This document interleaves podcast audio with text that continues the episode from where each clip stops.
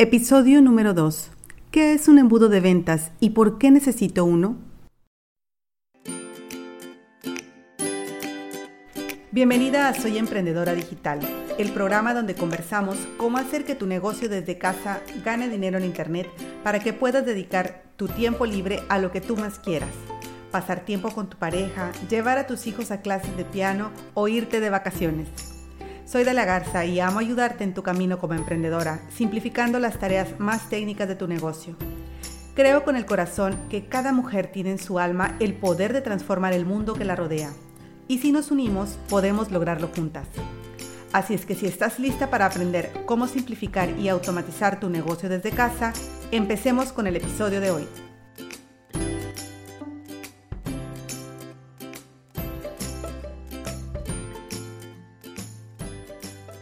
¿Alguna vez te has preguntado cómo es que algunos parecen vender tanto y tan fácil?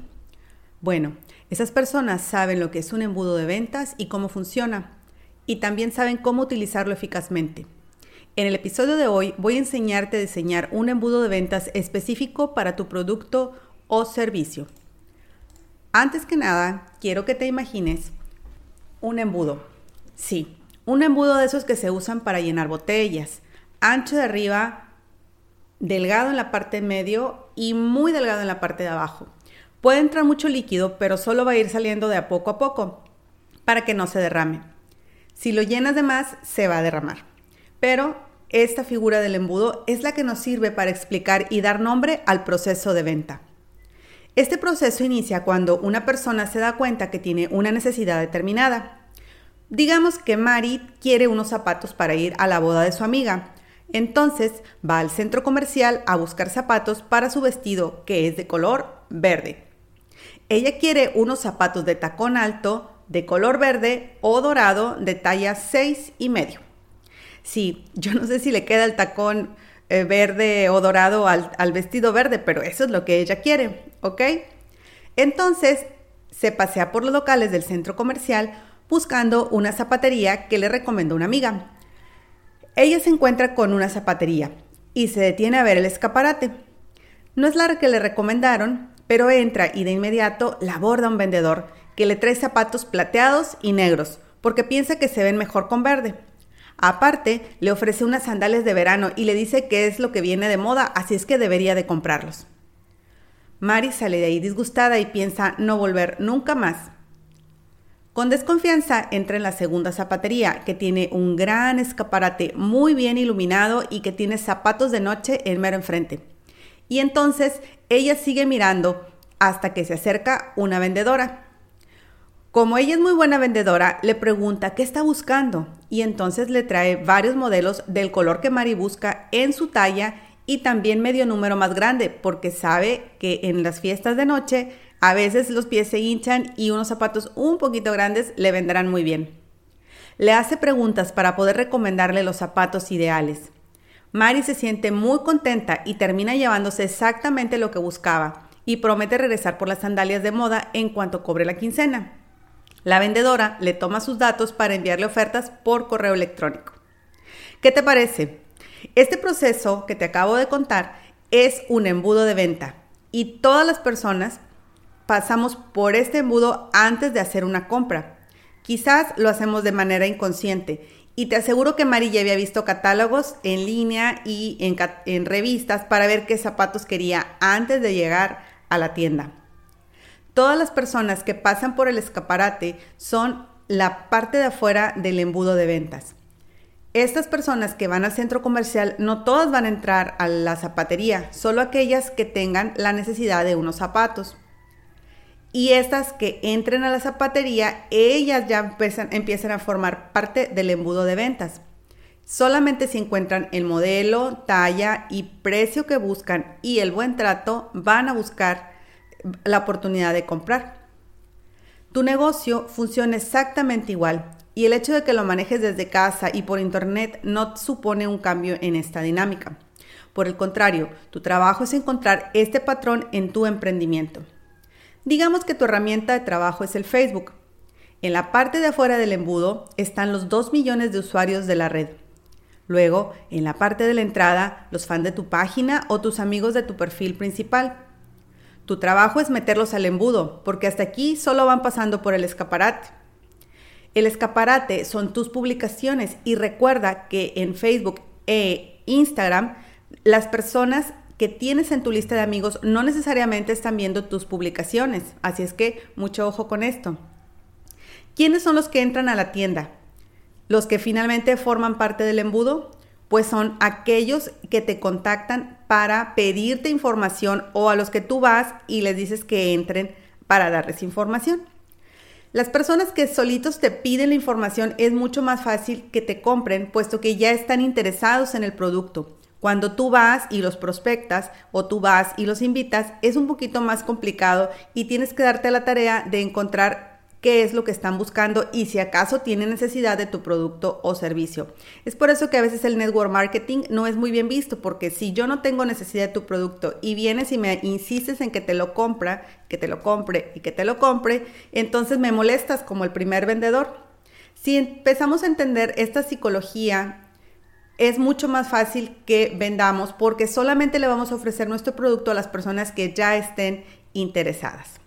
Bien, una vez que aceptan recibir información, de aquí en adelante empieza el trabajo de vender, pero no sea tan fácil como en el ejemplo de que Mari ya venía lista para comprar los zapatos con dinero en la mano porque tenía la boda la semana que entra. Nuestro prospecto puede que esté arriba, en la parte de arriba del embudo y que se quede ahí un tiempo y que no vaya a la parte media de tu embudo tan fácilmente. Esto es la razón por la cual tú tienes que entender que por lo menos tiene que conocer tu producto unas siete o más veces antes de decidirse a comprarlo. En la parte media de tu embudo tienes que estar, digamos, calentando al prospecto.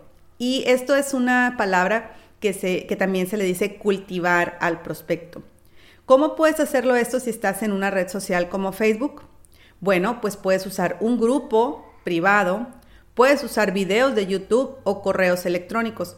A esto se le llama generar contenido y es la oportunidad que tú tienes de ir entrenando tu prospecto en las cualidades de tu producto, en los beneficios que obtendría si es que lo consumiera y también en todas las ventajas que tiene de elegirte a ti en lugar de a otra persona para comprar. Eventualmente el prospecto compra tus productos.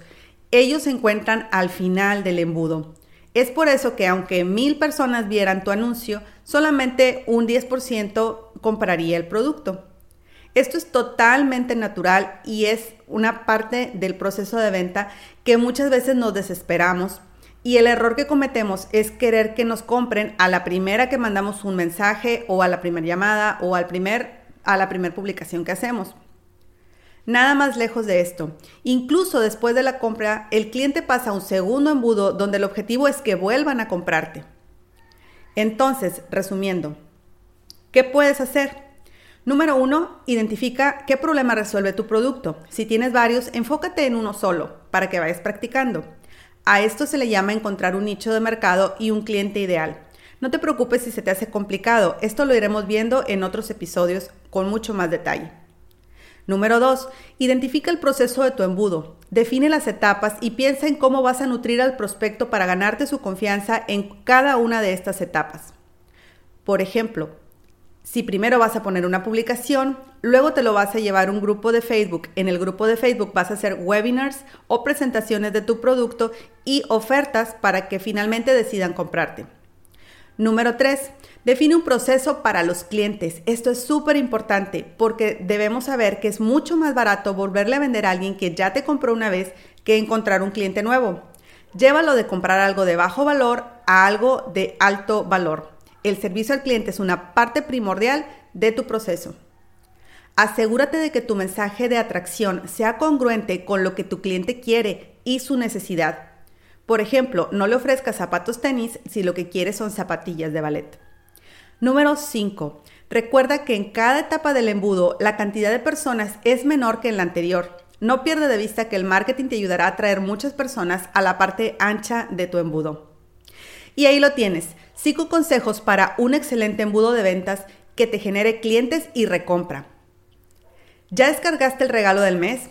Entra en www www.daligarza.com diagonal regalo. Te aseguro que este PDF te va a ir llevando por la manera de automatizar tu embudo de venta.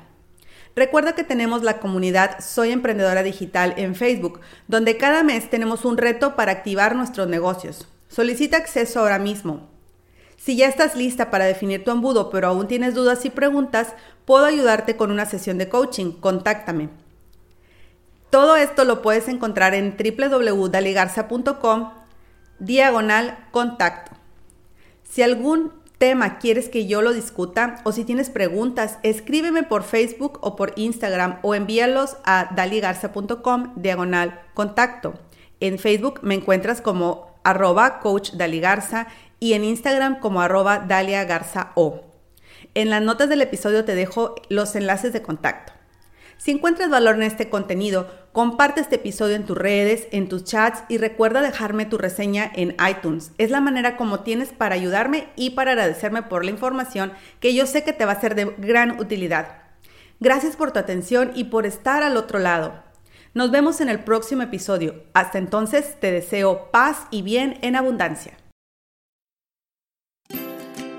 Hey, hey, estoy muy honrada de que hayas llegado hasta aquí antes de que te vayas, si encontraste algo valioso el día de hoy, si aprendiste aunque sea una cosa nueva, te pido un favor, toma un screenshot, súbelo a tus historias de Instagram y etiquétame. Estoy en arroba daligarzao, porque juntas podemos ayudar a más mamás a tener un negocio digital.